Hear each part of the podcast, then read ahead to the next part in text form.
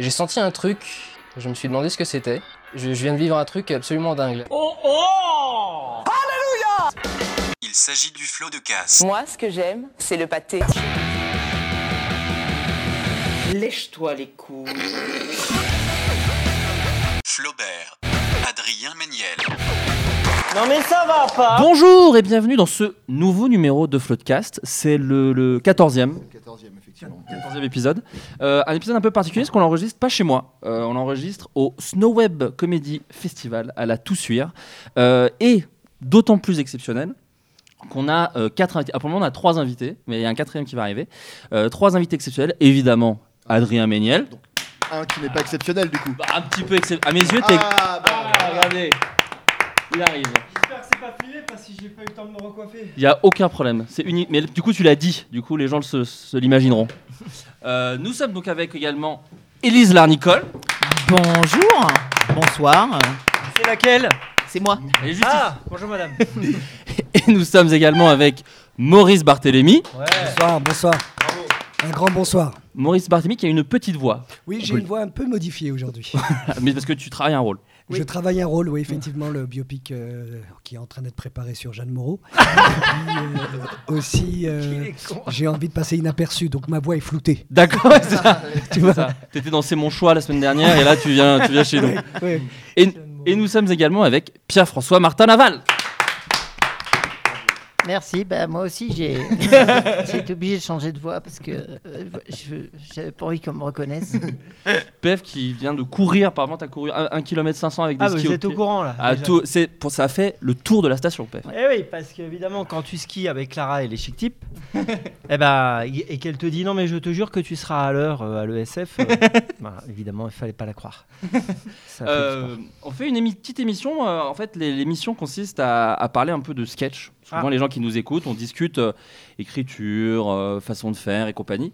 Donc, euh, ce que je vous propose, parce que j'ai pas pu te briefer avant, PF, donc je te briefe en direct. Ouais, je voulais qu'on revienne un petit peu sur la, la- de la création à, à maintenant. Euh, des Robins des Bois Ouais. et en revenant un petit peu sur euh, comment vous avez fait les sketchs, euh, certains passages, comment ça s'est passé et compagnie. D'accord?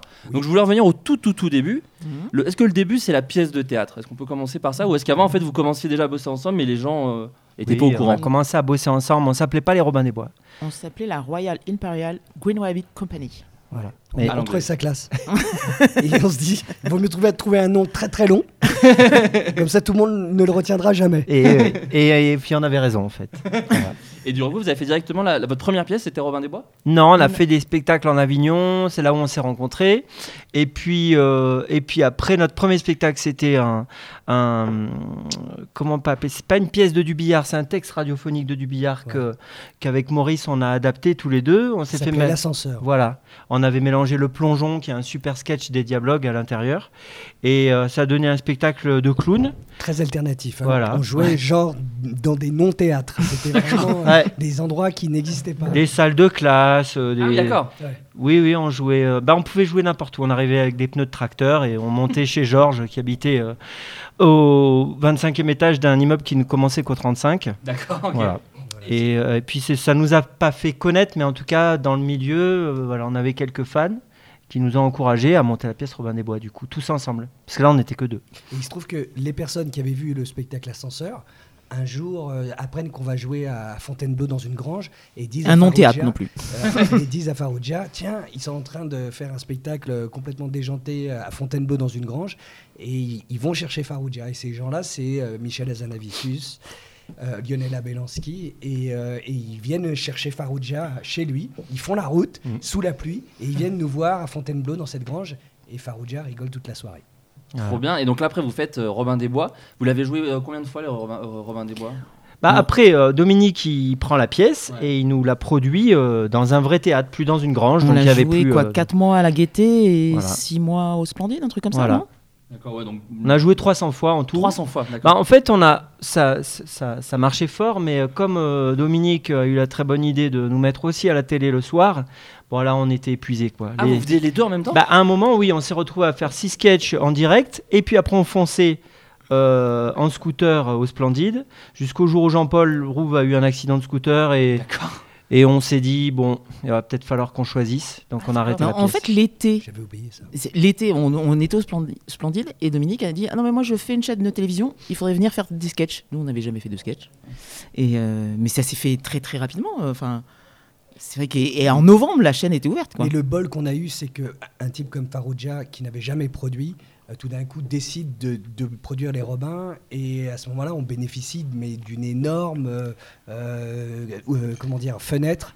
Et ben, Et tout le monde vient s'intéresser à nous parce que justement, euh, les nuls commençaient à, à- à nous pousser, quoi. Mais d'ailleurs, ça s'est fait naturellement de passer d'une pièce de théâtre, d'un truc qui dure une heure, à des, à des sketchs plus courts. Très bonne vous a- question. Vous aviez envie de faire des Non, sketchs ça a été très dur au début. Très très dur. On a, on a failli renoncer. Bon, on était un peu téméraire, donc on y est allé. Puis surtout, Farouja, euh, nous voyant en panique, a eu la- le réflexe de nous dire non mais attendez, mais moi je veux pas des bons sketchs. Vous pouvez me faire de la merde. Si vous m'en offrez un qui me fait rire par semaine, ça me va. Donc ça, ça nous a bien encouragés. Un des Mais ouais. premiers sketchs qu'on ait fait, je sais pas si tu te souviens, c'était une manifestation de gars qui euh, manifestaient non à la viande avec un V, exigeait de la yande. De- Voilà, on lui a proposé ça en, en sketch. Ça nous faisait beaucoup rire. Nous, ça nous faisait rire, mais lui, moyennement. Non, mais on a appris vraiment le métier de parce que on- c'était pas notre rêve hein, de faire de la télé. hein. Nous, on voulait faire de- du café-théâtre et euh, et on a appris euh, l'é- l'écriture. Et au début, c'était la catastrophe. On s'y prenait comme des manches. Et au bout de- d'un ou deux mois de, de sketch qui nous faisaient pas rire, ben, on s'est organisé. Ouais, Vous-même, vous n'étiez pas forcément content au début de, de Non. vos sketchs Non, au début, non. on a- Mais il y, a- il y a eu deux choses. Il y a eu la générosité de, de, de- de- de Dominique et son amour. Enfin, et mais en plus, c'est que c'était le début de CanalSat. Ouais. C'était le début de Comédie. Et je pense qu'il Hmm. il y avait 500 abonnés. Enfin, non, il n'y avait au- pas 500 Non, abonnés, mais on faisait comme si on avait 500. On, on avait l'impression de jouer pour personne. ouais. Ouais. C'est très au bout abstrait d'un la an télévision. s'est hein. rendu compte du succès de CanalSat. Mais au début, on se disait c'est pas grave, personne regarde. Et on faisait, on- c'est surtout qu'on jouait. euh, moi, j'écrivais pas les sketchs, je, je me contentais de les jouer, mais on, les, on jouait dans un, dans un, dans un petit théâtre. Donc il y avait un. Nous, on- la télé était très abstrait, puis comment plus personne, on nous reconnaissait pas dans la rue parce qu'il y avait très Ouais. peu de gens qui reconnaissaient. Donc nous, on était un peu dans comme une petite première de théâtre tous les soirs euh, à jouer nos 4-5 sketchs. C'est là où il a été extraordinaire, Farouja, Ouais. c'est que pour nous mettre à l'aise, comme il a compris qu'on ne l'était pas du tout, il a fait construire pour nous un petit théâtre rouge avec un rideau et une, un proscenium, une scène. D'accord, c'était pas forcément prévu au début Non, il a vraiment, c'était en discussion avec nous, si mes souvenirs sont bons. euh, Ouais, ouais. Euh, Il voulait donner un peu un côté un peu Saturday Night Live, tu vois, au- à son show, et en même temps, il voulait nous mettre à l'aise. Donc, il Mhm. a fait ce, ce petit, ce petit décor. ouais. Donc vous faisiez, tu disais 5-6 sketchs par jour ouais, on avait un pré-générique, Et 4 sketchs, non? Voilà, et Et comment, comment on s'organise pour faire euh, autant de. Parce que le mot est un peu dégueu, donc je m'excuse, mais flux. comment on fait autant de, de, de Qu'est-ce que sketchs c'est dégueu et- Ouais, t'as vu ça, je, je l'avais prévenu. Comment on fait pour, euh, pour faire autant de sketchs? En plus, vous êtes, euh, vous êtes 6, comment vous pouviez. comment vous faisiez pour vous organiser On écrivait à quatre avec Pef, euh, Jean-Paul Rouve, Marina Foyce et, et moi. Et en fait, ce le- donc le- c'est pas Jeanne Moreau, hein, c'est vraiment le vrai Maurice. et, et ce qu'on faisait, c'est qu'on prenait un peu d'avance pour éviter de se retrouver à, Ouais. à écrire un sketch euh, pour le matin pour le, euh, le soir. Donc euh, ça, ça a été le secret. Et puis le deuxième petit secret qu'on avait, c'est qu'on faisait des sketchs avec des personnages récurrents, ce qui fait que ça nous donnait finalement une sorte de, de cadre. Et on savait Mm. que bon, bah, on allait faire un pouf le cascadeur, Mm. on allait faire machin, etc. Et ça nous a vachement aidé à écrire euh, 4 ans de sketch. Quoi. Et l'avance, comme dit Maurice, ça nous a pas sauvés, mais enfin c'est ça, c'était ça l'organisation. Pour pas se dire, euh, pour avoir le recul, donc on avait une semaine d'avance, si mes souvenirs sont bons, et de, relire une dernière fois les sketchs pour se dire non Mhm. mais attends, c'est pas vraiment de la Et même merde vous- ou quoi à la fin, on avait plus que ça parce que Pascal et moi, quand on n'écrivait pas, mais on, on partait, on, on les relisait tous les six. quand Voilà. même, euh, mais on les relisait à, Ca- à Canal, on les relisait presque 15 jours Ouais, avant voilà, pour ça, que se dire bon celui-là il marche pas, euh, ou il fallait repartir en écriture, Mm. ou, ou l'abandonner pour euh, en Oui, donc c'était deux. quand même rigoureux quand même. Ah mais on était un Ah groupe ouais, rigoureux, hein, très Ouais, organisé. Après, et- la- Beaucoup, ouais. On se mettait un peu une balle dans le pied aussi parce que euh, pour être efficace à la télé, il faut traiter de l'actualité, de ce qui s'est passé le jour même. Et nous, justement, quasiment jamais on faisait ça. Donc euh, Ouais, voilà, c'était un peu plus dur. C'était Ouais, pas notre- forcément notre ça choix. qui nous faisait le plus rire aussi. Ouais. On évitait tous les sketchs à la fois qui étaient politiques, euh, des sketchs. Ah bah, t'as quand, quand même enculé le pape à un moment, si mes souvenirs sont bons. Quelque, quelque part, oui, euh, c'était. est mort. donc Oui. Mais d'ailleurs, j'allais, j'allais venir à ça parce qu'effectivement, euh, c'est un truc pour le coup, euh, je vais faire des petits parallèles, je vais le tenter de temps en temps, mais avec les gens d'Internet. Mhm. Euh, nous, c'est vrai que si je, je fais un peu un état des lieux de la fiction, alors avec de- plutôt nous, Golden, Bagel, euh, je vais pas parler pour tout le monde, mais c'est un truc où, où je me reconnais vachement, moi perso, dans ce que vous disiez. C'est-à-dire que nous, pareil, on n'est pas très parodie, on n'était pas très euh, imitation de célébrité. euh.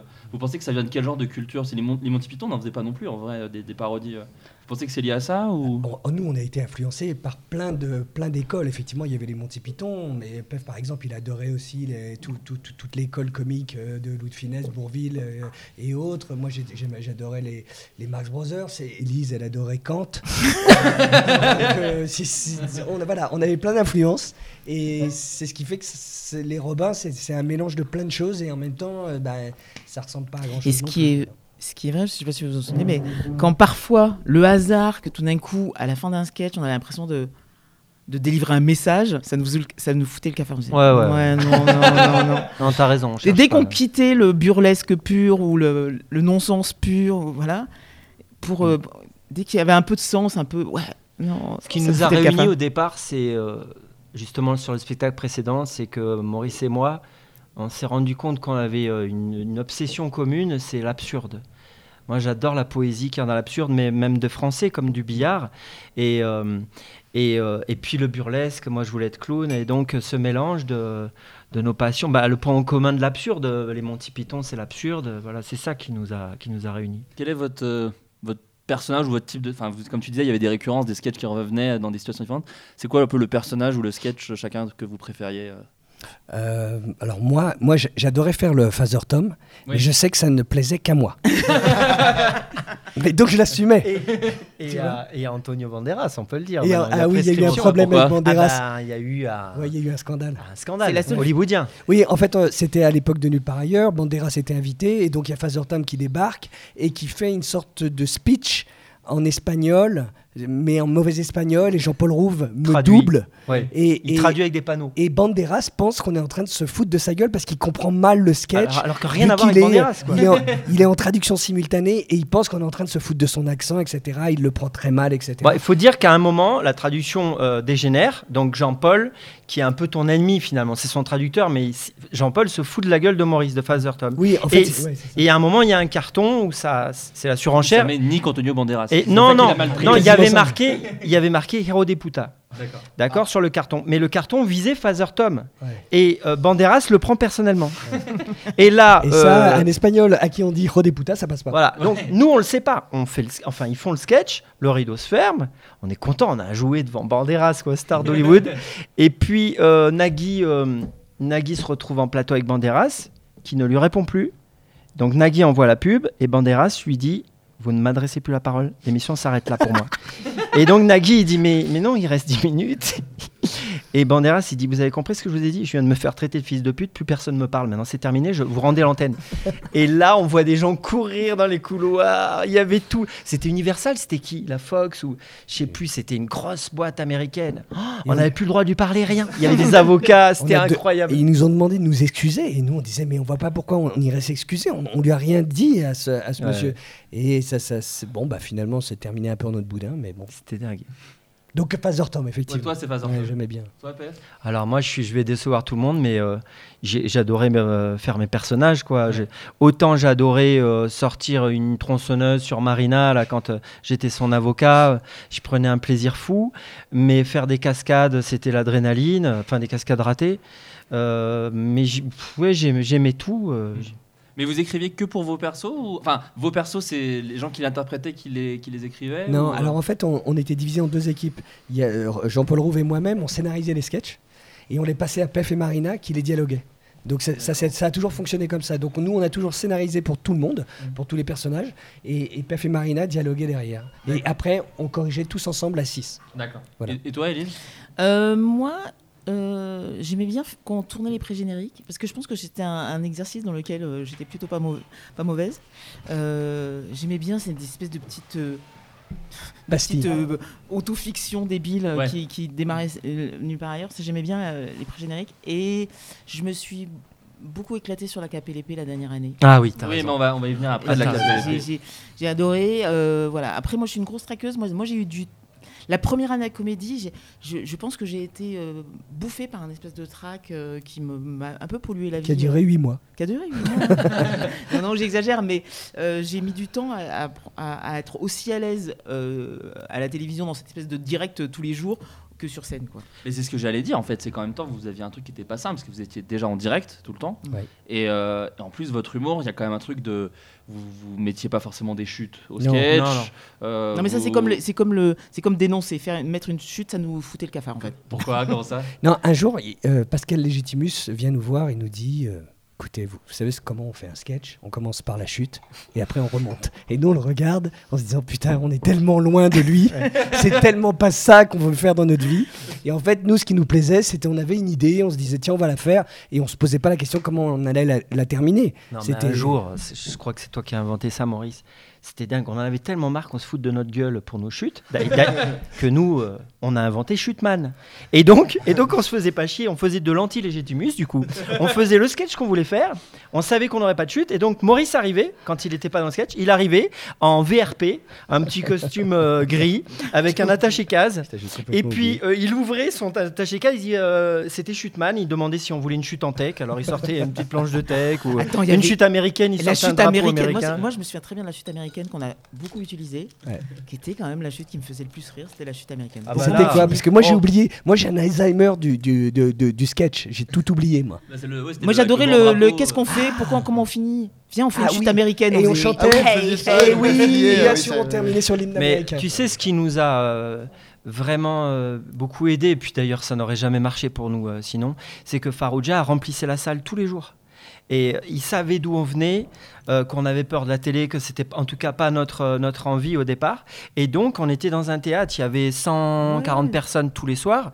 Donc nous on jouait pas pour les caméras. Ouais, On jouait vraiment Ouais, pour les gens. Donc le direct, bah, c'est comme quand on est au café-théâtre. Quand tu es au café-théâtre, bah, les gens, ils sont là. Si tu te plantes... euh, Et puis pour nous, c'était la récréation directe. En fait, on avait travaillé toute la journée, un peu de façon euh, contraignante, avec euh, le réalisateur pour mettre en place les sketchs, etc., etc. Donc on était un peu fatigué. Et arrivé le direct, on- là, on savait qu'on pouvait lâcher les chevaux et faire un peu ce qu'on voulait. Quoi. Mais d'ailleurs, oui, la question que je vais vous poser, c'est que, enfin, nous, par exemple, on fait des sketchs. Je pense que sur Internet, si on devait qualifier comment on fait des vannes, c'est le montage, nous beaucoup. Enfin, Ouais. c'est le montage nous sauve tout le temps et, et c'était très cut. Et quand les gens ont commencé à s'intéresser à ce qu'on faisait, c'est parce qu'en disant ah ouais, le rythme, c'est intéressant, effectivement, ça va vite. Et après voilà, vous, vous étiez un peu sans filet et vous avez jamais vraiment fait de sketch vidéo. Ça vous intéressait pas? Vous vouliez que du théâtre, quoi? Euh, non, on, en, on en a fait en, en progressant, on a fini par en faire euh, comme des pubs. Tu te rappelles, Ouais. on faisait des duplex. euh, Mais c'était pour école. nous arranger, pour, Ouais, être sur- on- pour être tous les six sur scène. Du coup, euh, pour les changements de costumes, parfois on enregistrait des sketchs, quel- quelques-uns, pas Mais, mais nous, on venait plutôt du théâtre, de la scène. Donc, si tu veux, on a fait un truc qui correspondait un peu à là où on venait. quoi. Mais ça vous intéressait pas de faire du, de la vidéo? C'est pas que ça nous intéressait pas, mais c'est- qu'en fait, euh, naturellement, on a fait ça.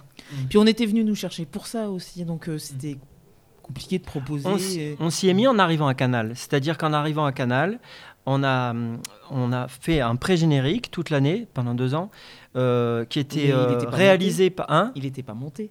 Oui, mais, oui, mais c'était plus du théâtre. Oui. C'était- du Ouais. cinéma. Enfin, c'était vraiment. euh, Ouais, du la Mais, vidéo. mais le Ouais. rythme à l'intérieur du pré-générique, il était, c'était nous qui l'avions. Oui, c'est ça. Ouais, c'était un plan séquence. C'était un plan séquence, c'était pas. c'était pas Ouais. monté. un peu sans filet, quoi. Vous n'avez Ouais. pas le montage pour. euh, Nous, en fait, on aimait bien travailler. euh, C'est-à-dire, comme euh, nous, on était des acteurs au départ, ben, en fait, on se disait, ben, nous, on veut jouer, on veut qu'on laisser de la place au jeu. Et donc, euh, la plupart du temps, ce qu'on faisait n'était jamais monté parce que voilà, c'était comme du Non, théâtre. puis, et puis ce qu'on adorait, je crois que c'est- c'est- c'était ça qui, que les gens aimaient, c'est que, c'est que quand on se plantait, on en jouait. quoi. Les gens, ils attendaient que ça, qu'on se plante, et, et on se foutait de la gueule du partenaire. Qui, moi, quand je savais pas bien mes textes, ou quand il y avait un décor qui se pétait la gueule, et ça, ça marche que quand c'est en direct. Le grand jeu, c'était un peu de se cacher un peu aussi euh, euh, pour montrer sa gueule au dernier moment.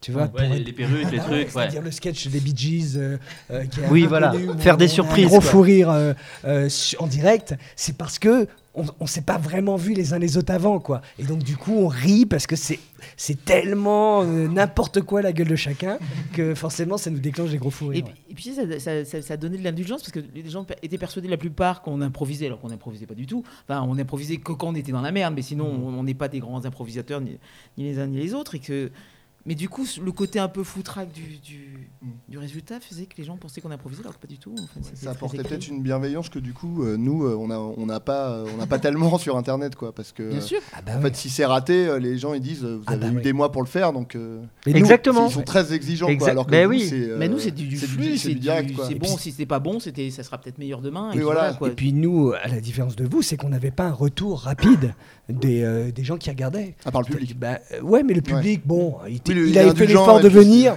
et puis il savait que c'était dans la l'esprit des Robins de faire des bides. Donc, euh, si tu veux, euh, tu vois, euh, Ça passait, quoi. Mais Ouais. c'est vrai que ce que vous, vous vivez, c'est plus compliqué que nous, ce qu'on a vécu, en ce sens que vous, vous avez des mecs qui se sont réfugiés un peu derrière leur, leur, leur smartphone ou, ou les- leur écran et qui se lâchent quand ils aiment pas. Nous, c'était pas le cas. Hmm. Mais euh, d'ailleurs, tu parlais de le, le beat, tout ça, vous, vous, vous aimiez bien en faire? Enfin, vous non, aimiez bien non, au dé- au début, quand au les gens début, j'aimais pas du tout. Ouais, ouais. J'y ai pris plaisir parce qu'à un moment, j'avais plus le choix. Mais euh, non, au début, j'étais rouge comme une tomate, j'avais honte. Ouais. Mais parce que ouais, quand tu disais vous cherchiez l'accident, enfin même vous, vous- dans les sketchs vous vous foutiez dans la merde. Moi Oui. j'ai- j'ai des souvenirs de quand tu faisais les, euh, les Madame Marcadet, enfin où tu cuisinais sur les autres. Ouais, il y a ouais. quand même un truc où, où Ouais. tu te prenais a- de ah la bah merde. Là, il y avait que moi, comme Phaser Tom pour moi, il y avait que moi qui prenais plaisir là. les, les gens que je cuisinais euh, faisaient vraiment ça p- par amour pour les Romains des Bois, là, Élise, Jean-Paul, tout ça, je les gratinais. Et moi, j'ai adoré ça, quoi. Adoré Alors, ça. alors, en général, on n'était que trois à être cuisinés. C'était soit Jean-Paul, soit moi, soit Pascal. ah non, ah non, c'était moi la dernière fois. Non, non, non. Ouais, ça va, c'est Non, et puis hein. c'est vrai que j'étais monstrueux. euh, On avait de la rissa, du machin dans les yeux, du sel, du beurre. Mais Non, mais ça. euh, Le paradoxe, c'était que, par exemple, quand on faisait Radio Barefoot et qu'on faisait exactement la même chose avec euh, Jean-Paul Rouve et qu'on se balançait de la bière dans la gueule, Ouais. Pef et Marina n'aimaient pas du tout. Ils En fait- disaient, non mais là, euh, je, je comprends pas quoi. Vous balancez de la Ouais, bière, ok. la c'est- nourriture, c'est Et, donc, mais les Robins, c'était que du, Oui. que de la contradiction permanente. C'est-à-dire qu'un jour, il y en avait un qui défendait le fait de vomir sur l'autre en disant, bah, c'est normal, il faut qu'il vo- qu'on vomisse sur lui. Et le lendemain, il disait, mais tu dois pas vomir, c'est pas possible, c'est c'est pas possible. Donc c'était tout le temps de la contradiction. Ouais, je pense qu'on est tous de mauvaise foi dans les Ouais, Donc ouais. c'est ce que j'allais dire. mal. Niveau mauvaise foi, c'était un espèce de concours. Euh, donc après vous partez euh, sur Canal. Euh, mais en fait ce qui est Aux grandes dames des, des aficionados de comédie. Oui, qu'on trouvait, qu'on toujours vous trouvé qu'on était moins Ah, drôle. mais tellement. Ah ouais Ah, mais bien sûr. C'était il y avait les puristes. déjà à l'époque. hein. Bien sûr, il y avait les puristes qui disaient vous avez vendu votre euh, votre âme au diable quoi. Vous êtes parti dans le euh, vraiment dans le, le- Ouais. le- le On l'a mal vécu la première année. Je me souviens, je me souviens de Ouais. Euh, même le clochard de la rue Saint-Charles. On avait notre bureau qui me parlait plus. Il me parlait plus. euh, euh, c'était mieux, c'était mieux à comédie. Et devant le Grand Rex, je me gare avec mon scooter. Je me rappellerai un flic qui me reconnaît et qui me met l'amende parce que je suis parti à Canal. Il me met l'amende quand même parce qu'il était fan à comédie. Il était dégoûté qu'on soit. Mais il faisait partie d'un petit club Ouais. privilégié parce qu'il y avait les abonnés. tout ça. Canal, on était en, cl- en- en clair, clair, ouais. en plus, donc c'était c'était open bar pour tout le monde. Et donc, Ouais. du coup, de nous partager. Ouais, ils étaient dégoûtés. Et, Et- pourtant vous faisiez la même chose. Alors, enfin, on Non, faisait la non, même chose. La première Enfin, année, on a fait Oui, la mais même pas chose. dans le même euh, Oui, univers. bah, C'est-à-dire pas qu'il y avait quand même un conducteur d'émission. Euh, Il y a un moment donné, le sketch pouvait pas faire 10 minutes et voilà, il fallait. Non, quand et puis vous savez ce qui a, euh, ce qui n'allait pas, ce qui n'allait pas, c'est que à comédie, on était euh, euh, en osmose avec l'animateur et avec l'orchestre. Mm. Tout était fait pour nous, et donc on pouvait même traverser le mur. On pouvait aller chez l'animateur et tout. Et là, c'était chacun pour sa peau. Mm. Euh, les animateurs ne nous aimaient pas du tout, mais vraiment, maintenant on peut le dire. euh, non, ils nous aimaient pas. Ils parlaient pendant notre sketch, ils savaient même pas ce qu'on faisait. Non, il y avait plus d'amitié, quoi. C'était terminé. Non, mais je sais pas s'ils nous aimaient pas, mais en tout cas, ils étaient concentrés sur ce qu'ils avaient. Ouais, à enfin, faire. c'était Ouais. pas, c'est pas la même. Ouais, enfin, Juste derrière nous, il y avait, il y avait le notre journal. sketch, notre sketch euh, je le rappelle, le sauter régulièrement, euh, c'était pas de l'amour quoi. Le mec il faisait sauter notre sketch, il en avait rien à Non, foutre. mais ce que je veux dire, c'est que c'est pas pareil. C'est pas pareil quand t'as quand t'as euh, Daphné Rouillet qui doit faire le journal et annoncer des, des, des catastrophes juste derrière toi. C'est un peu Ouais. normal qu'elle soit pas à fond Et- sur, euh, tu vois. Et sur- puis on, on intégrait une émission mythique, quoi. Nulle part ailleurs, c'était vraiment Oui, euh, une sorte de messe. Qui déjà tous les ans c'était ah c'était mieux avant. Voilà, voilà, on est Déjà- arrivé dans le déclin. Mais et on, C'était mieux les. Ah non mais nous on a les, euh, pendant les répètes, je pense qu'il a fallu attendre six mois avant qu'il y ait un cadreur qui rigole. Et on sortait de scène et de la répète, on entendait putain, c'est pas les nuls. Hein. Ouais. Et ce qui est ouais. horrible, c'est que les mecs qui nous ont remplacés euh, deux ans plus Ils ont tard, ils ont, encore dû- plus, ils, ont, hein. ils ont souffert de la même façon. Ah bah non, c'est pas les Romains. Non, En revanche, on s'est retrouvé dans des situations de répétition à l'époque euh, de l'émission de Nulle part ailleurs tellement absurdes où tout d'un coup nous on répétait notre sketch euh, genre par exemple le tennis poussin où c'était une partie de tennis avec des poussins à la place des balles et que en même temps il y avait Bowie qui faisait sa balance. Ouais, ça. Et donc, du coup, on se retrouvait dans des trucs complètement Ouais, dingues. Et on dingue. était là, on se disait, ou alors Prince qui venait faire sa balance. Et c'est vrai que ça a été une époque complètement folle parce que ils avaient des énormes invités musicaux et nous, on continuait. Et pas que musicaux d'ailleurs. Ouais. Et du coup, euh, vous avez fait combien de temps euh, Enfin, Deux ans. Deux ans, mais euh, que de nulle part ailleurs? Ou tu, Euh, comptes, ça- tu comptes la KPLP Euh. Deux ans. Deux inclus- ans, inclus c'est-à-dire la KPLP. fait-. La deuxième année, on faisait moins de sketchs euh, à nulle part ailleurs, mais on faisait la KPLP le samedi. Ouais, En fait, ils nous ont, euh, ils nous ont mis dans un- une case à part. Ils ont senti qu'on était un peu euh, difficile à gérer. Donc, Ouais. ils ont baissé nos, nos sketchs sur, euh, sur Nulle part ailleurs. Et ils nous ont donné une case qui était la KPLP. euh, la KPLP ouais. La première année, on faisait le premier, un pré-générique, un sketch en direct et un sketch enregistré. Et la deuxième année, on faisait plus que le sketch enregistré. Ouais. L'instant norvégien. L'instant norvégien en direct. D'accord, l'instant norvégien, en fait, c'était que la deuxième année, c'est ça C'était la Ouais. deuxième année. D'accord, ouais. Et tous les vendredis, on était au, au pavillon Gabriel chez Drucker. On a enregistré deux KPLP, je crois. Ouais. Euh, ouais, la KPLP, c'est pareil. C'était mine de rien, c'est un peu. alors, J'utilise un autre terme galvaudé, ça, c'est un peu ma spéciale. Mm. C'est un peu un ovni quand même, moi je trouve, parce que euh, euh, moi je regardais euh, tous les samedis et, et c'est vrai que ça a été un truc de. C'était 20 30 minutes, ça durait à peu près? Oh. Ouais, deux fois Ouais. 15. Ouais, Ouais, c'est ça. deux épisodes de 15. Et euh, comment, comment, comment on se lance dans un truc où là il y a, il y a quand même beaucoup de textes. il y a quand même Pareil, de l'avance. On prenait ouais. de l'avance. Ouais. Et avec, même avec les, les guests et tout ce que nous, c'est vrai qu'on sait que des fois c'est Ouais. peu dur à gérer. Vous, vous de coups de les fil. Il y avait euh, Charlotte Janos, euh, qui était euh, la fille, voilà, la coordinatrice de nos sketchs, qui appelait euh, les gens qu'on adorait, euh, tous les Darmon, euh, Chabat, etc., pour bien vouloir jouer gratuitement dans nos sketchs. Et, euh, Et on les Et là- le matin pour l'après-midi. D'accord. mais ça aussi, c'est arrivé la KPDP. En fait, on voulait se remettre au théâtre. Là, c'est- Et j'allais y venir. voilà. ouais. On voulait se remettre au théâtre. à la première pièce des Robins des Bois, à la Voilà. Et Alain de Greff, on avait commencé à lui dire on va et il nous, il nous offre d'un coup euh, un petit créneau le samedi soir et on s'est dit mais si la pièce qu'on voulait faire qui était la KPLP euh, influencée par euh, Maurice était inspirée des Rois maudits non? C'était pas ça tu voulais Ah oui, faire oui, oui, on, aimait, on adorait. voilà c'est Maurice Maudits. qui a dit et si notre pièce on la faisait genre au Roi maudit avec un plateau tournant euh, et du coup une pièce de théâtre ce soir quoi Ouais. mais c'est ça qui. C'est pour ça qu'on s'éclatait. C'est parce que, encore une fois, il y avait une arène pleine de spectateurs et on jouait pas pour les caméras. Quoi. On était, Il n'y avait pas on de filet. théâtre. Et on se disait, on n'arrête pas. quoi. Ah oui, On on a- a- il n'y avait aucun moment où on coupait. a quoi. arrêté une fois. Ah bon, on dira pas son nom, mais à cause de. Hmm. Du Suisse, à cause du Suisse. non, mais du coup, on l'a vécu comme un échec parce que jamais, jamais on s'est arrêté. On a eu, on a eu des, euh, des, des catastrophes, des gens aux chiottes en direct, des machins et tout. Mais une fois, il y a eu le, le trou. où, Bon, Ouais, bah, c'était bah, terminé quoi. Ouais, mais Ah ouais, ouais, je me Ça pas de ça. on se disait, on se disait, on est, en- euh, même quand on enregistrait, on se disait, on est en direct. Mais, co- mais ce qui est drôle, c'est que vous continuiez à vous foutre des bâtons dans les roues euh, Bien sûr. continuellement. Ouais, euh, Ah oui, moi je me souviens sur la KPLP, un jour, euh, je glisse euh, une photo euh, à la con dans le bouquin que doit lire Jean-Paul.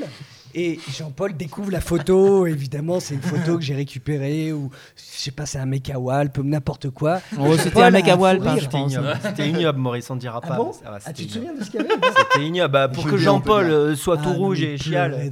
Mais c'était un truc dégueu, ouais, c'est sûr. Ah, il fallait aller loin parce que même, toutes ces années, etc., dans les coulisses, le nom, moi je connais les culs de tous les Romains, mais C'est-à-dire, tu pouvais pas être dans. dans, dans tu avais toujours une coulisse, tu as forcément, un- dès qu'il y avait un Romain en coulisses qui te montrait son cul, donc. euh, Ah, on, a, Fallait- ouais, fallait- on a énormément montré notre cul. On est tombé beaucoup et on a montré notre cul Ouais. beaucoup. ouais. Ce sera le, le résumé. Voilà, et euh, et d'ailleurs, je me suis, quand vous aviez annoncé que vous faisiez un film, moi j'étais surpris. J'étais persuadé que vous auriez fait un, fi- un film La KPLP. Vous y avez pas pensé Vous n'y êtes pas dit que Peut-être. ça s'adapterait On ou- a dû avoir ce genre de discussion. hein. Bon, c'était un film en costume, forcément, mais. Non, ouais, je n'ai pas ce souvenir. Ouais. On a essayé d'adapter la pièce en- au cinéma, la pièce Robin des Bois. Ah Et, ouais, ouais. Et puis finalement, on s'est rendu compte que c'était pas bon, donc on a abandonné ça. Et puis, euh, et puis l'idée de Robin de Re est venue un peu euh, comme ça. euh, un Mais jour, je sortais d'un scooter, je leur dis tiens, si on faisait un, Hmm. si on faisait un, un thriller préhistorique. Mm. euh, euh, le premier crime de l'humanité, et ça, ça leur a bien plu. Mais d'ailleurs, quand Dominique avait vu le spectacle, c'est pas ça qu'il voulait qu'on fasse d'abord? Il voulait pas nous produire au théâtre, il s'en foutait. Il voulait qu'on écrive la- le, le- Robin des Bois, le film. Ouais. Oui, au départ, euh, Dominique, quand il nous a rencontrés dans la grange, c'était pour partir au cinéma faire Robin des Bois, le film, effectivement. Et, euh, C'est comme ça qu'on a écrit ce scénario et Voilà. on n'était pas content. et Et- nous, et on a dit, bah, on va jouer la pièce d'abord, et puis, euh, Bon, et puis d'accord. il a dit banco. Et euh, Re, d'ailleurs, c'est un peu marrant parce qu'il y a genre euh, trois, euh, peut-être un mois, c'était les 15 ans du film. Le film a 15 ans. Ouais, ouais. Et, euh, et je voulais revenir un peu parce que justement, depuis tout à l'heure, vous dites oui, on vient du café-théâtre, on a fait beaucoup de scènes, on n'a jamais joué pour les caméras. Là, d'un coup, c'est un exercice complètement différent. Vous aviez déjà joué dans des films, mais là, c'était vraiment bah, votre groupe qui fait un film. Comment on change un- Est-ce qu'on change un peu sa façon de faire? Est-ce qu'on D'ailleurs, juste, avant, juste avant de vous lancer, d'ailleurs, je conseille, si jamais vous le trouvez, moi j'ai eu la chance de l'avoir, vous avez sorti un bouquin, enfin je sais pas si c'est vous, qui s'appelle le, le Ouais. Making of en papier, Ouais. qui est une vraie bible pour tous les gens qui veulent écrire de la comédie, parce qu'en fait, c'est, euh, il y a écrit vraiment des résumés de réunions. Il y a le scénario qui a inventé de dessins et de trucs, et il y a des résumés de réunions, et c'est très intéressant. Donc si j'arrive à Et alors- tu sais que tu ouais. connais celui qui l'a écrit? Parce qu'il était à Snow Web les premiers jours, c'est Christophe Carrière. ah d'accord, ok. Voilà. Euh, je savais pas. mais- mais c'est un- et Il est resté un an avec nous en, en, en temps de nos conneries sans rien dire. Il mettait non même il mettait un dictaphone et il partait je crois. Ouais, ouais. Il Et mettait un dictaphone. On, était chargé de, de lui rendre la cassette le soir. Parce qu'en plus, c'est un, li- un livre. Alors, il y a pas, ça dit pas que vous vous prenez la tête et tout, mais c'est sans filtre. En fait, c'est ça qui est vachement bien, c'est qu'on voit les qui a aimé quelle idée, qui, qui. euh, Ouais, c'est vrai que c'est un livre assez rare parce que c'était une, une sorte de making-of en papier euh, d'un film. Non, en plus, il y a truc des, y y a belles photos dedans. Ouais, il, y a ouais, des- ouais. il y a les croquis du, Ouais. du mec qui a fait les, les costumes, euh, les décors, tout ça. Et, et Carrière m'a dit récemment que le bouquin se, se vendait très cher sur le net parce que. il y a- Oui, bah, j'ai regardé parce que je voulais le conseiller, il est à 100 balles. Ah bah voilà. Voilà. Alors, Après avoir l'époque- fait un très très gros flop. hein. bah, moi, je l'ai. Parce que j'ai rencontré euh, l'éditeur justement par hasard euh, il y a 15 jours qui m'a dit euh, que à la sortie du film on lui a dit mais sors-en plus tu vois pas que ça va se vendre comme des petits pains et, et en fait il se retrouve avec des fourgons qui revenaient à En plus, le l'édition pesait très lourd. Il et, est euh, très grand, il très est grand. gigantesque. Très grand, voilà. Il a été beaucoup pilonné et voilà. Mais pour revenir à ta question, euh, comment on a écrit Re On l'a écrit un peu comme nous, on écrivait nos sketchs. Une fois de plus, on, on était à quatre à, à écrire. Et puis, euh, et puis euh, Chabat est arrivé plus tard, en fait, parce qu'au départ, c'était Farouja qui devait produire le film. Puis Farouja est passé sur Canal, puisqu'il a été dirigeant de Canal à ce moment-là. Et il passe le bébé. Et, là, je vais un peu plus vite. Il passe le bébé à, à Chabat. Et nous, on se dit, putain, mais ça y est, c'est une chance unique. Quoi. Chabat sortait d'Astérix. Et on se dit, Chabat va produire notre film. C'est un truc génial. On a cherché un réal. Et puis après, on s'est dit que la logique, c'était de demander à Chabat. Et Chabat a dit oui au bout de. euh, après qu'on ait séquestré ses enfants, il a dit, oui. Et, euh, et le, le, oui, donc comme je disais, comment ça se passe un, un tournage de film avec votre humour euh, filmé alors que vous aviez toujours fait du café-théâtre et, des- des- et de la scène Enfin, moi, c'est un de mes plus grands euh, bons souvenirs. Enfin, c'était- T'imagines, on fait, on fait les idiots depuis des années ensemble. Là, on fait notre film Ouais. avec Chabat dans des conditions archi confortables. on avait des très très gros moyens pour faire On avait des beaux moyens, on était en France dans des décors incroyables, des techniciens, les, le, le top de, le top du Des top, très jolies figurantes. des très jolies figurantes. euh, On a eu, c'était incroyable ce tournage. On a eu très très froid pendant le premier mois de tournage parce qu'il y avait de la neige. On arrivait très Ah oui, tôt le matin vers 5h parce qu'on avait 1h45 de maquillage. Il y avait de la neige et, et après il y a eu la canicule sur la fin du tournage qui avait tué malheureusement des dizaines de milliers de, de- de- de petits, de petits vieux. Donc on a eu pour très, le bien, pour le bien du film aussi. Ouais, ouais. et, et, et, et tout ça en peau de bête. Et alors, on peut confirmer que la petite peau de bête euh, Ne tient pas chaud. ne tient pas chaud, mais tient. Enfin, quand il fait moins, moins 5, et ça tient pas assez chaud, et quand il fait, quand il fait 40, ça tient beaucoup trop chaud. On était maquillés, euh, le corps était, on nous maquillait le corps pour euh, paraître un peu sale, un peu bronzé. Euh, euh, comme dans une cabine pour euh, repeindre les bagnoles.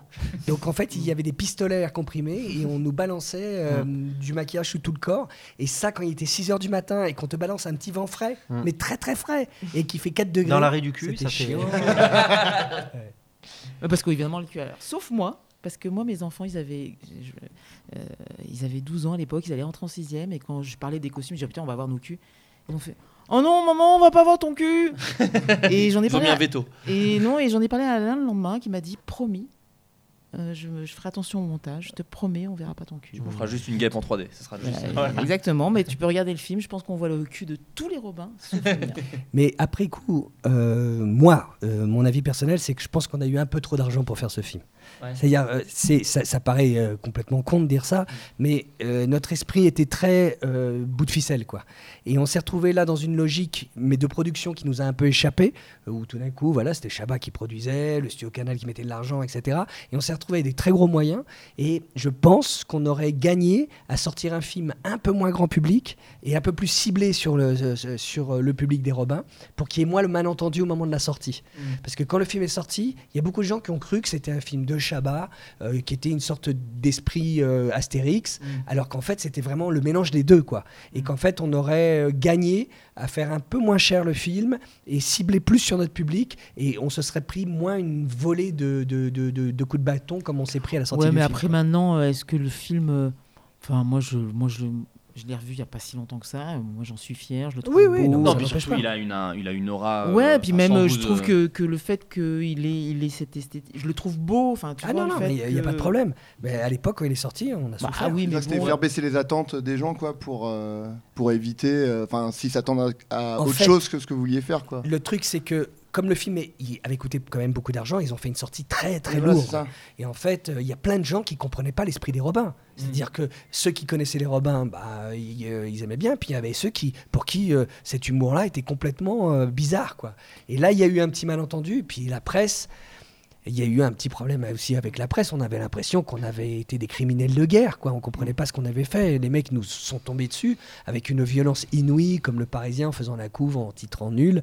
Euh, C'était c'était totalement disproportionné par rapport à, à nous, ce qu'on avait voulu faire, c'est-à-dire un film qui déconne, quoi. Ni Oui, il y a plus ni des- moins. des fois un risque de s'ouvrir à un public qui est trop large en fait, et avec le risque de que les gens, une partie comprennent pas quoi. Moi, Et- je, ouais, pen- ouais, je complètement. pense que les, le c'était le film d'Alain juste après Astérix. Donc il y avait cette espèce d'attente. Mm. Et que peut-être que le film n'était pas aussi réussi qu'on veut le penser. Si, si, mais- très très réussi. mais- Il avait 20 ans d'avance. mais, euh, mais voilà, et c'était, c'était à ce moment-là, les nuls venaient de sortir l'intégrule qui faisait, euh, la- qui battait des records, et je pense que la presse s'est dit ah Ouais. là il y a une petite faille, on va pouvoir enfin Ouais. taper sur Alain Chabat, et donc du coup, voilà, c'était ni, il n'y avait pas le côté euh, cheap des Robins et À l'époque des Robins, la presse ne nous aimait pas. hein. Généralement, toute la presse euh, Ouais. dite euh, Les Inrocks, Ouais, euh, ouais. Technicart ou euh, Alors Libé. faites confiance à Maurice, il a des dossiers sur, il ah, a mais ouais. tout gardé. non mais c'est vrai que moi je comprenais pas parce que j'étais plutôt un lecteur de cette presse là et je comprenais pas pourquoi ils nous, ils nous prenaient autant euh, de haut quoi. Et en fait ils comprenaient pas trop ce qu'on faisait donc ça les énervait donc ils nous tapaient dessus. Non mais nous, c'est pas que les gens ils nous aimaient pas, c'est qu'on avait des dossiers. Je me souviens, t'as pas il y avait un dossier dans Technicart pour, sur quatre pages pour expliquer que c'était de la merde qu'on Ouais. faisait. mais tu sais, c'était des, des espèces de dossiers. Alors à la sortie du film, j'en parle pas, mais même avant, c'est vrai que c'était pas une petite mauvaise critique, c'est-à-dire que les mecs ils faisaient des articles de fond quoi. pour Ouais, dire, ouais, mais c'est Avec de la des merde, diagrammes. Ah ouais, ouais, ouais, ouais, non, c'était vraiment, il fallait nous abattre, mais c'était un truc. Et, et ils prenaient très mal le fait d'être entre guillemets ringardisés parce que euh, il y avait ceux qui comprenaient l'humour des Robins, puis il y a ceux qui comprenaient pas, et eux ils faisaient partie de ceux qui comprenaient pas, donc ils avaient l'impression d'être des ringards. Mais nous, c'était pas un avis, qu'on- on, est- on s'attaquait pas à eux, on s'en foutait. Nous, on faisait ce qui nous faisait rire, mais eux, ça les énervait de pas comprendre. Mais c'est. Pardon, vas-y. Non, non, non, mais c'est un, c'est un peu ce que ce qu'ont connu et ce que connaissent encore beaucoup de gens justement avec euh, des gens qui ont commencé sur Internet, Ouais. où euh, il y, a, il y a quand même un monde euh, qui a tenu à créer un fossé entre les deux, alors que Bien finalement c'est les mêmes métiers, quoi. C'est être Bien comédien, être auteur et tout. Mais euh, il y a cette incompréhension qui fait que euh, il y a beaucoup de gens. euh, Enfin, quand tu as commencé sur Internet, c'est compliqué parce que tu t'es euh, t'es pas forcément compris. C'est un humour qui est un peu Mais nouveau. bien tout, sûr, et et, tu- moi tu le premier, tu vois, moi, euh, moi euh, qui, qui- qui regarde certains sketchs du web, bah, parfois euh, je passe à côté, mais je dis pas que c'est de la merde. Mm. Je Oui, dis, bah, en fait, j'ai pas compris, ou alors ça a été trop vite pour moi, mais parce que je suis lent et que je suis vieux. Mais, mais en tout cas, j'assume, tu vois, alors qu'à l'époque, il y avait une sorte d'intelligentsia qui disait. Non, l'humour c'est comme ça, c'est pas comme ça. Et donc euh, c'était. Bah, non, mais en plus, en vrai, c'est pas pour euh, une volonté totale de, de comparer pour comparer, mais nous, c'était plus. Il y, avait aussi le truc, c'est pour les enfants.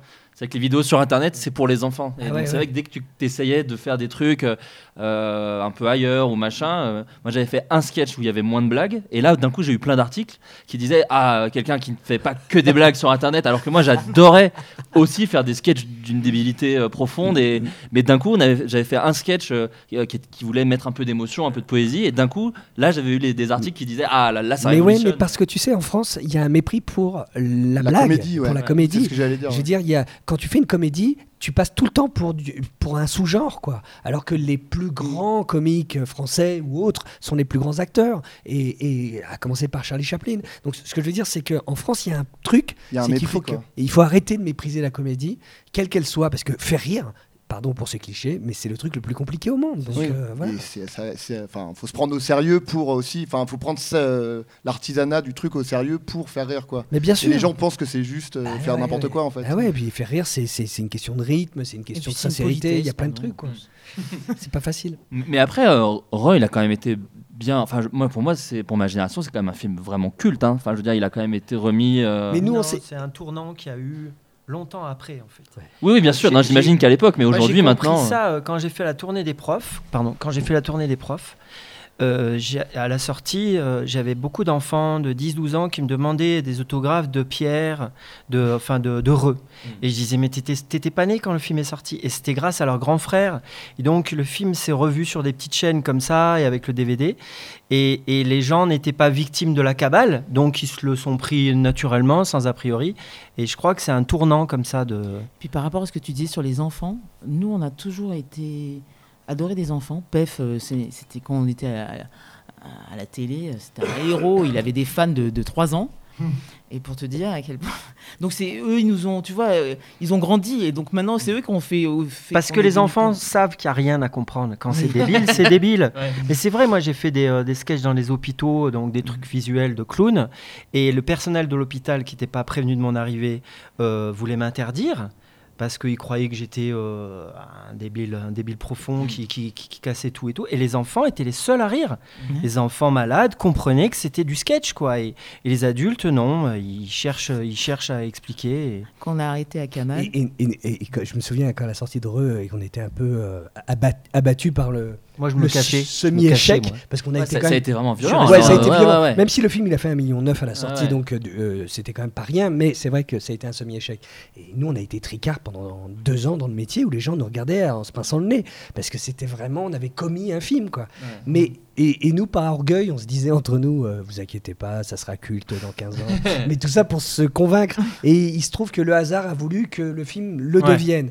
Et on n'y est pour rien, si ce n'est qu'on Bah s'est si, bah amusé à c'est- faire ce c'est film. drôle. Bah, Ouais, c'est- mais en fait, ça se décrète pas quand un film devient culte. C'est vraiment un c'est truc. les euh, enfants qui ont grandi, qui à force. ont- tu vois. Puis- et puis c'est un humour qui, pour le coup, euh, existe que à travers vous au cinéma. Enfin, il n'y a pas eu de film aussi euh, euh, absurde qui pousse le truc jusqu'à mettre. Enfin, ne serait-ce qu'un film de préhistoire français, il n'y en a pas eu derrière eux quoi depuis 15 ans.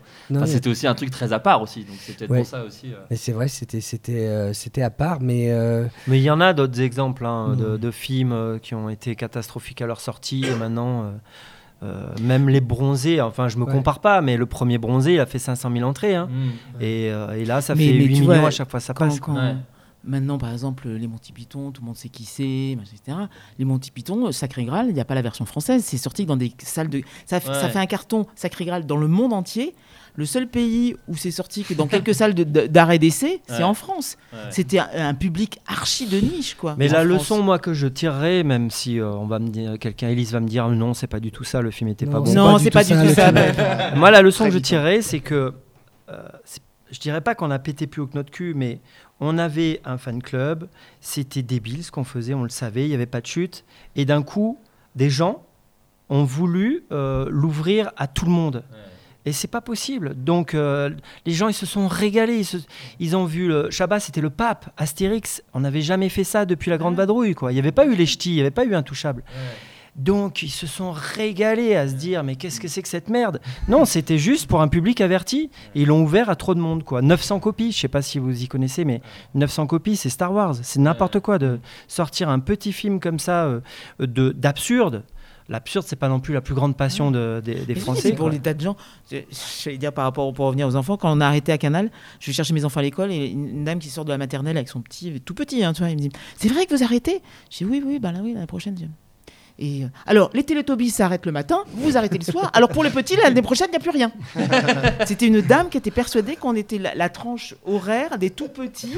Euh, voilà. Donc, euh, c'est Moi, moi, des- un des qui compliments qui m'a foutu la larme à l'œil, euh, c'est dans la rue, quand on, on faisait nos sketchs à la télé, il y a un couple avec un bébé de un an et demi et qui me disent on vous regarde, il vous adore. Je dis qu'est-ce qu'il il me flatte, il dit n'importe quoi, un bébé de un an et demi. Et en fait, il riait à Pouf le cascadeur, quoi, un an et demi. Donc euh, bon, ça c'est. Donc tu penses bien que ces parents-là, euh, notre humour, ils étaient persuadés qu'on était les télétobistes. Donc, à Moi- quel point moi, mes, étaient- mes parents trouvaient, enfin ne comprenaient pas pourquoi j'étais, euh, je regardais la capée et l'épée. Parce que Je faisais chez mes parents pour que le Ouais. samedi on regardait la capée et vraiment c'était trop drôle. Mais je pense que c'est le truc aussi. Moi j'étais, euh, j'étais pas enfant, j'étais un peu pré-ado. Ouais. Mais il y a un peu un truc de, même, tu sais, il y a une fierté quoi. De, bah Mhm. ouais, mes parents en plus ils comprennent absolument pas ce que je regarde. euh, tu vois, euh, en plus c'était un enchaînement. euh, c'était pas le même humour, mais Après, il y avait vous H, et ouais. H et Ouais. vraiment là mes parents c'était deux trucs d'affilée où ils font, waouh mais c'est que des gens qui hurlent quoi. Et je fais, ouais, c'est ça qui est génial et qui se cassent la gueule et qui, qui se font asperger de merde et voilà. Et ça, c'est voilà. La spicha. la spicha. Voilà, c'était bon ça. Euh, on, va, on va bientôt avoir terminé. J'ai quelques questions d'auditeurs. Donc voilà, je me, je me permets de vous les partager.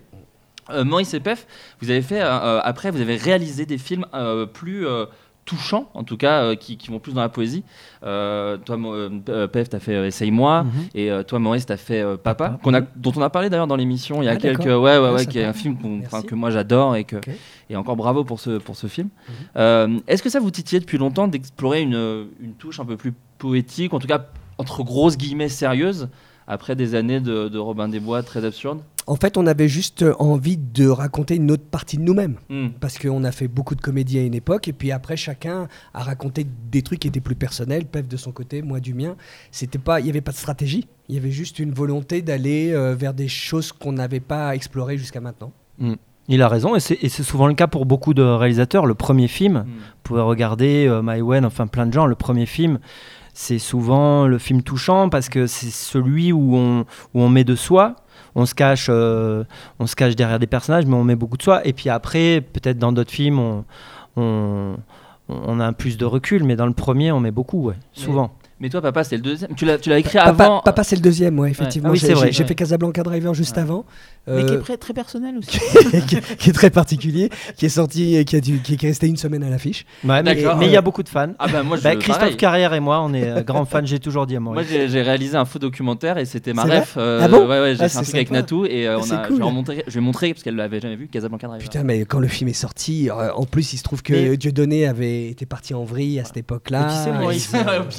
Mais, Maurice, euh, regarde, euh, Dick Henneck, ça fait 50 000 entrées. hein. Ouais, c'est ça. et ouais. tout le monde dit euh, fan club et tout. Ouais. euh. Ouais. Et et toi, Elise, euh, toi, tu disais que tu écrivais pas. Mais est-ce que c'est un truc qui, qui pourrait te titiller d'écrire une histoire Alors, ou- euh, non, non, moi j'écris maintenant. Ouais. Maintenant que je suis plus, je, je pense que j'aurais jamais réussi à écrire du Robin. Euh, Enfin bon, j'avais participé à l'écriture collective de la pièce, etc. Mais euh, euh, d'abord parce qu'il n'y avait pas la place. euh, Ils étaient déjà quatre, ils prenaient de la place. Donc moi j'aurais jamais pu faire ma place en tant qu'auteur là. hein. Et depuis j'écris, mais moi j'écris pas. J'ai j'écris, j'ai écrit un film que j'ai pas réussi à faire. Et- mais comme ce film a beaucoup circulé, que j'avais eu une partie de l'aventure recette, tout ça machin, donc euh, tout le monde l'a un peu l'a lu dans le métier. Donc maintenant, j'ai j'ai dû travailler en tant que scénariste. Surtout qu'ils ont changé le titre, ils l'ont appelé Star Wars. et du c'était coup- la et- bonne idée. Et, bah oui. et là, ça a cartonné. Et, euh, et donc, euh, oui, maintenant, maintenant j'écris, euh, j'écris, mais c'est- c'est pas du Robin. Est-ce que vous pensez que ce serait possible, peut-être que ça dépend pas de vous, mais en tout cas ça a été demandé, d'avoir les sketchs des Robins sur YouTube, justement un jour, parce qu'il y en a quand même une pelletée. Et euh, est-ce que vous pensez qu'un jour ce serait difficile Ben, ça serait possible. Il faudrait juste qu'il y ait un accord entre Canal et YouTube à un moment ou un autre, Ouais, parce qu'ils voilà. sont producteurs de cette pièce et pareil, euh, de, des- des sketchs et pareil sur Comédie. Euh, nous, on n'a rien contre tant qu'on, voilà, tant que tout ça est fait dans les règles Ouais. de l'art, quoi. Ouais. Mais Moi, suis malheureux, on en a fait près de 2000 et euh, j'ai juste, comme tout le monde, ceux, ceux qui sont dans les DVD, c'est-à-dire Ouais, euh, même ouais. pas 5%. Et puis alors tu sais, que- alors euh, je- là je dénonce parce que, enfin je dénonce, Ouah, je dénonce.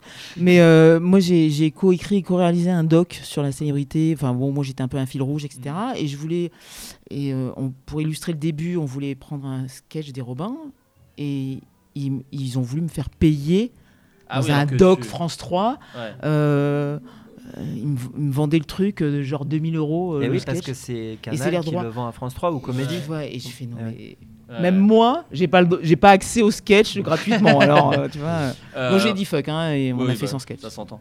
Euh, on Bon, va- Après, il y a des sketchs. Je rêve ne, que personne ne les voit plus jamais. Parce que parfois, euh, je tombe sur Internet, je dis Ah, on a. Ah oui. C'est-à-dire que moi qui suis obsédé comme temps, Maurice du rythme, jour, donc, euh, on, a, on, a, on, est, on est fou de rythme avec Maurice. Et je me rends compte que parfois, il n'y avait aucun rythme dans les sketchs. Et j'ai honte. J'ai honte Ouais. euh, 20 ans plus tard. Je me dis Oh, Mon Dieu, mon Dieu, comment on a pu jouer aussi Mais lentement grave. Et ce qui est drôle, c'est que moi j'ai vu euh, récemment, j'étais dans une émission chez Drucker pour faire la promo du, euh, du bouquin des Robins, et il, là il passe un sketch des Robins, je crois qu'il était le plus mauvais. Ouais, ouais. Et donc je tombe des nues, je dis mais pourquoi ils ont choisi ce sketch quoi? Et c'était un truc, ça n'avait aucun sens, on comprenait rien. Et là je me suis dit putain la vache, on a fait, on a, y a- on a fait du déchet, ouais, il n'y a pas de problème. Mais d'ailleurs, juste euh, pour l'indiquer, alors du coup, c'est complètement illégal, hein, la personne qui le fait, mais au moins c'est présent. Mhm. Il y a une chaîne qui s'appelle justement The Royal Imperial Green Rabbit Company, Ah, je savais pas. qui rediff, qui a qui a du tout enregistré sur- en cassette vidéo. Donc Ouais. en plus c'est drôle, t'as les bandes euh, au début qui sautent et tout. Ouais. Et, euh, et on peut revoir pas mal de Ah bon sketchs, euh, pas Mais- mal de. Ah bah mais je suis pas toi, Maurice Non non, moi j'ai- pas le temps de faire ça, mais c'est, euh, mais c'est cool, c'est sympa. ouais. Bah, on va, Enfin, on c'est- va, c'est on va illégal, mais c'est envoyer sympa. Maître Choucroune. de toute façon. Non, mais d'ailleurs, c'est rigolo parce que euh, là, on va parler d'un, de, de l'utilisation des euh, sketchs qu'on a pu faire, des noms de trucs comme euh, Il va faire tout noir ou comme etc. Et il y a beaucoup d'utilisations euh, sur lesquelles on nous a pas demandé Ah notre non, avis. tu les t-shirts surtout. Les t-shirts, Ah ouais, ouais. euh, fussoirs. Le fussoir, ouais. par exemple, ce qui est Euh, un mot inventé, même pas par nous, c'était inventé. Fussoir, c'est euh, une stagiaire, c'était Louise Deniso, qui, qui n'osait pas parce que Pef, il écrivait à la main, et, et c'était elle qui les, les retapait. Je savais pas qu'on avait inventé des ordinateurs. Et donc, Bah, elle, était an, chargée crois, de les, de- elle était chargée les, de les mettre au propre, et elle était toute timide, et, et elle n'arrivait pas à le relire. Et donc, elle met, euh, donc, dit, ça me fait, elle- ça devait être frisson. C'était frisson. Euh, ça me fait une sorte de frisson. Et elle, elle met Ah, c'est drôle. Ouais. C'est Et comme ça nous a fait rire, on Et. Pascal, à ce moment-là, parce que Pascal se dit, c'est écrit ça, donc je vais même pas poser la question. Et donc, première Et répète, il l'apprend et il le dit. et il le dit. Et donc, voilà. Et nous, on regarde, on se dit, mais Pascal, pourquoi tu dis ça? Il dit, c'était marqué. On n'avait pas cru au début. Donc on est parti là-dessus. Donc Non, là, pas- on est sûr que c'est nous. Hein. Tout ça pour dire que c'est vrai qu'il y a pas mal de trucs comme Bidet Musique qui ont été repris, comme, euh, comme euh, V2M, Vie de merde, qui était aussi un de nos sketchs, euh, etc. Nous, on n'a rien contre sur le principe, mais c'est juste, venez nous le demander, quoi. Oui, Et genre- moi, y a, par exemple, il y a des fabricants de bières qui sont venus, euh, qui m'ont envoyé un, un- euh, un- qui m'ont contacté par Messenger, en me demandant est-ce qu'on peut faire une bière qui, ça va, qui, qui va s'appeler Il va faire tout noir. Je lui ai dit non, c'est pas possible parce que toute exploitation commerciale de nos trucs, on n'est pas pour. En revanche, si euh, des gamins veulent utiliser ça, il n'y a aucun problème. Oui. Mais euh, là, c'est un appel que je fais, c'est on n'est on pas des, des, des- des gars à la con qui, qui veulent euh, euh, gagner de l'argent avec des trucs qu'on a écrits. Non, on veut juste avoir un mot à dire à un moment ou à un C'est autre. Bruno Solo, un jour il me dit euh, Ah tiens, je t'ai pas dit, euh, je t'ai pris, euh, enfin je vous ai pris, euh, va te faire cuire le cul, hein, j'ai mis dans la vérité si je mens. voilà, et c'est-à-dire que c'était déjà tourné, c'était trop tard quoi, et il me l'a- il me l'a dit comme ça quoi. Voilà, c'est dans le. voilà. Euh, vous avez sorti un bouquin euh, il y a pas longtemps euh, qui s'appelle la... ça, se prononce comment? La Playade Non, ça se Pléiade. prononce la, la Pléiade. Mais c'est vrai qu'il y a beaucoup faute. de gens qui le lisent la Pléiade. Ouais. Mais le truc, c'est qu'en fait, on était obligé d'un peu détourner le principe de la Pléiade, qui est Ouais. un voilà, qui est un bouquin très classique, et on l'a appelé la Pléiade P Y comme play quoi. Euh, bon, voilà. Et euh, ce qui est drôle, c'est que du coup, on s'est pris une lettre des éditions Gallimard en Ah, disant ouais ouais ouais, en disant Ah, yes. euh, on, on est dérangé quand même parce que c'est c'est quand même une façon de se moquer de notre de notre bouquin la Pléiade, etc. Et nous, on dit bah, d'une part, le droit à la parodie est, est, Ouais. est un droit. Ouais. Et puis en plus, euh, pas 30 secondes, c'est pour critiquer la Pléiade. Non, voilà. voir. Il faut dire que le PDG de Gallimard, c'est Antonio Banderas maintenant.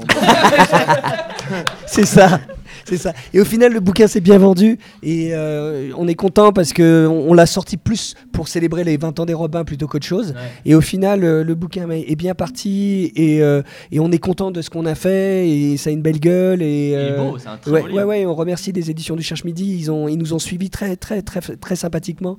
Et maintenant, il y a une réédition qui est faite, puisque la première édition est partie.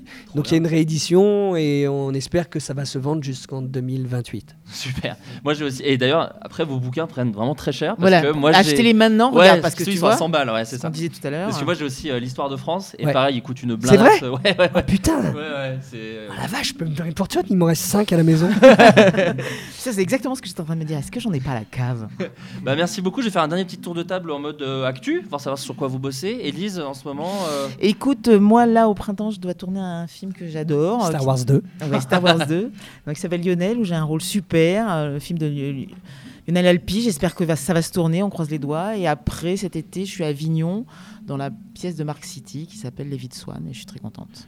Très bien. Maurice Euh, moi, j'ai terminé un péplum pour, euh, pour M6. La Euh, série Péplum, ouais. Ouais, alors la série Péplum en fait a donné lieu à un unitaire et donc moi j'ai réalisé que le l'unitaire et il y a une grosse grosse distribution le Kaplan, Nadia Rose, Elise Moon, bref il y en a plein et ça sera diffusé dans les six prochains mois sur sur sur M6 et c'est une bonne grosse connerie. D'accord. Il est fini ou t'es encore Il en est fini, montage il est Ouais, fini, terminé. il est Ok. prêt. euh, euh, je sais pas quand M6 va le diffuser, mais euh, je suis content parce qu'on a vraiment pu faire un vrai péplum dans des vrais décors extérieurs et ça a la gueule, quoi. Ça a vraiment une gueule de péplum. Donc, euh, voilà. M6, méfie-toi, hein, parce que moi, je suis donc dans Commissariat Central. La saison 2, elle a tourné il y a deux ans. Ils l'ont toujours pas diffusée. hein, Non. méfie-toi. Non, non, je vais pas me méfier du tout. Je pense que M6 c'est une très bonne chaîne et qu'ils vont le diffuser très Ils vont prochainement. le diffuser tout de suite. Elle a pas bien compris. euh, Il y a des moments, il vaut mieux fermer sa gueule.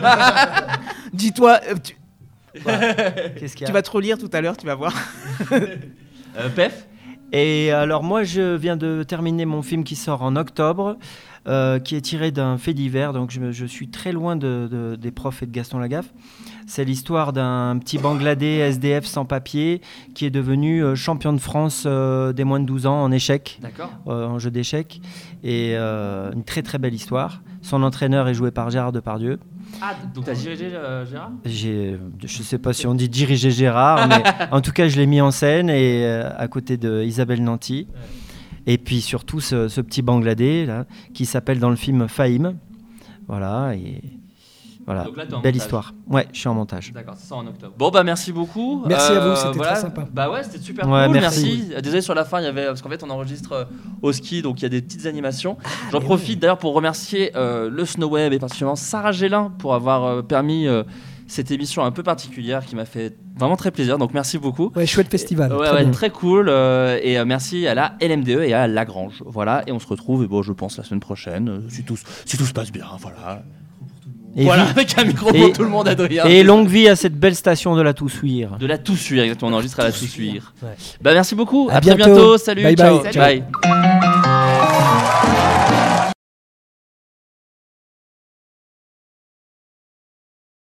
Bonsoir et bienvenue dans Slip ou Pyjama, un débat d'idées en direct à 4h du matin. Il est 4h du matin et nous sommes en direct. L'intitulé de notre débat de ce soir sera pour ou contre les 35 heures, point d'interrogation. Je reçois ce soir monsieur Barthéléle.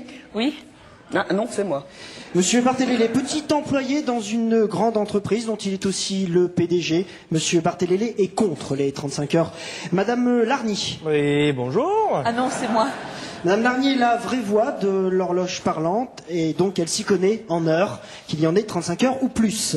Monsieur Martin. Bonsoir. Non, c'est moi. Ah, pardon. Merci. Monsieur Martin est ministre au ministère du Travail, de l'heure et de la semaine. Oui, oh, ça va Mademoiselle Marna. Oui. Non, c'est moi. Mademoiselle Marla, italienne de Milan, en italien, qui nous donnera son avis italien sur la question. Et enfin, Monsieur Vince. Bonsoir. Ah, non, c'est moi. Monsieur Vince que j'ai invité pour ne pas lui poser de questions. En tant que présentateur, je me présente, je m'appelle Henri. Ah, euh, on me fait signe que l'émission touche à son début. Alors, au risque de choquer, je poserai ma première question en premier.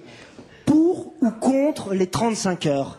Ça sera toi qui répondras. Monsieur Barthélémy. Écoutez, j'ai un peu le sentiment que hum, reste à l'extérieur. Je crois qu'il faut recentrer le débat et poser les vraies questions.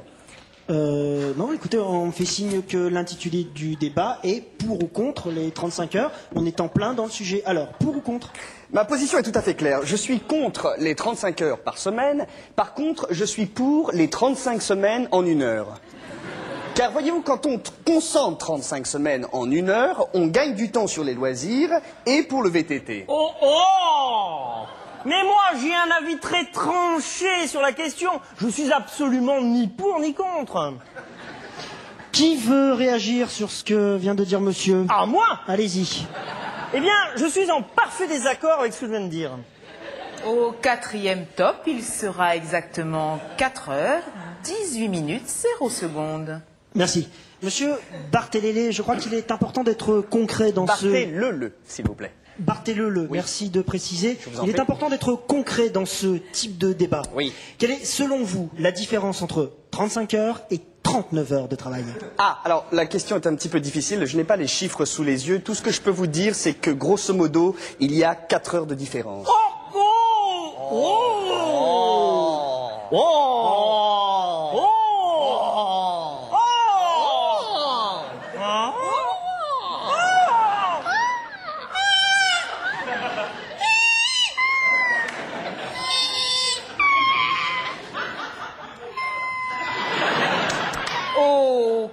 quatrième il sera exactement 4 heures, 26 minutes, 0 secondes. Ah, euh, On me fait signe que l'émission touche à son milieu. Je crois qu'il est temps d'avoir un avis italien sur la question. Mademoiselle Marna, donc vous êtes italienne. Existe-t-il en Italie comme en France des semaines? Et si oui, combien ces semaines contiennent-elles d'heures de travail hebdomadaire Sì, allora, eh, sì, esistono poi le settimane anche in Italia, però io devo dire che le cose che, eh, oh, grazie, che non si sanno è che se non metti il prezzemolo sulla pasta fa schifo. Ah, enfin quelqu'un qui pose les, les vraies questions. Je suis tout à fait d'accord avec madame. Oh, monsieur Barthélemy Ah non, eh, pardonnez-moi, mais je, là, bon, ben, je vais sortir de mes gonds. Ah monsieur Barthélemy, mais cette dame a raison, vous avez raison. Bien, tout le monde euh, semble d'accord avec ce que vient de dire Mademoiselle Marna. Qui n'a pas compris ce qu'elle a dit Au quatrième top, il sera exactement 4 heures, 39 minutes, 0 secondes. Bien, je vais maintenant improviser une question imprévue que j'ai écrite il y a deux jours. Cette question s'adresse à Monsieur Barthelele. Monsieur Barthelele, jusque où êtes-vous prêt à aller dans votre lutte contre les 35 heures? Monsieur Martin, voulez-vous répondre? Ah, mais je vous remercie de me poser cette question qui était destinée à Monsieur Barthélemy.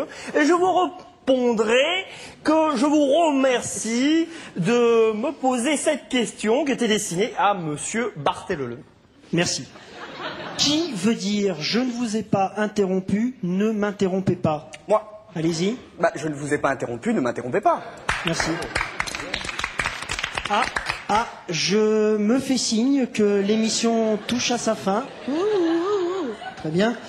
Dans le cadre de la construction européenne, j'aimerais bien avoir une conclusion en langue étrangère. Mademoiselle Marna. Sì, allora io penso che no, la pasta non si mangia con le mani, ma piuttosto con i piedi.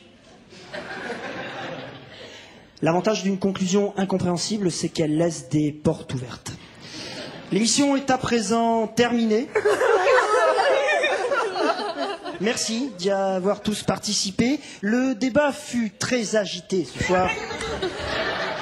Parfois tendu. Mais tout de même capital. Ah, ah. Merci. Demain, je vous recevrai à nouveau pour un grand débat de fond sur les cuisses. Au revoir, à demain.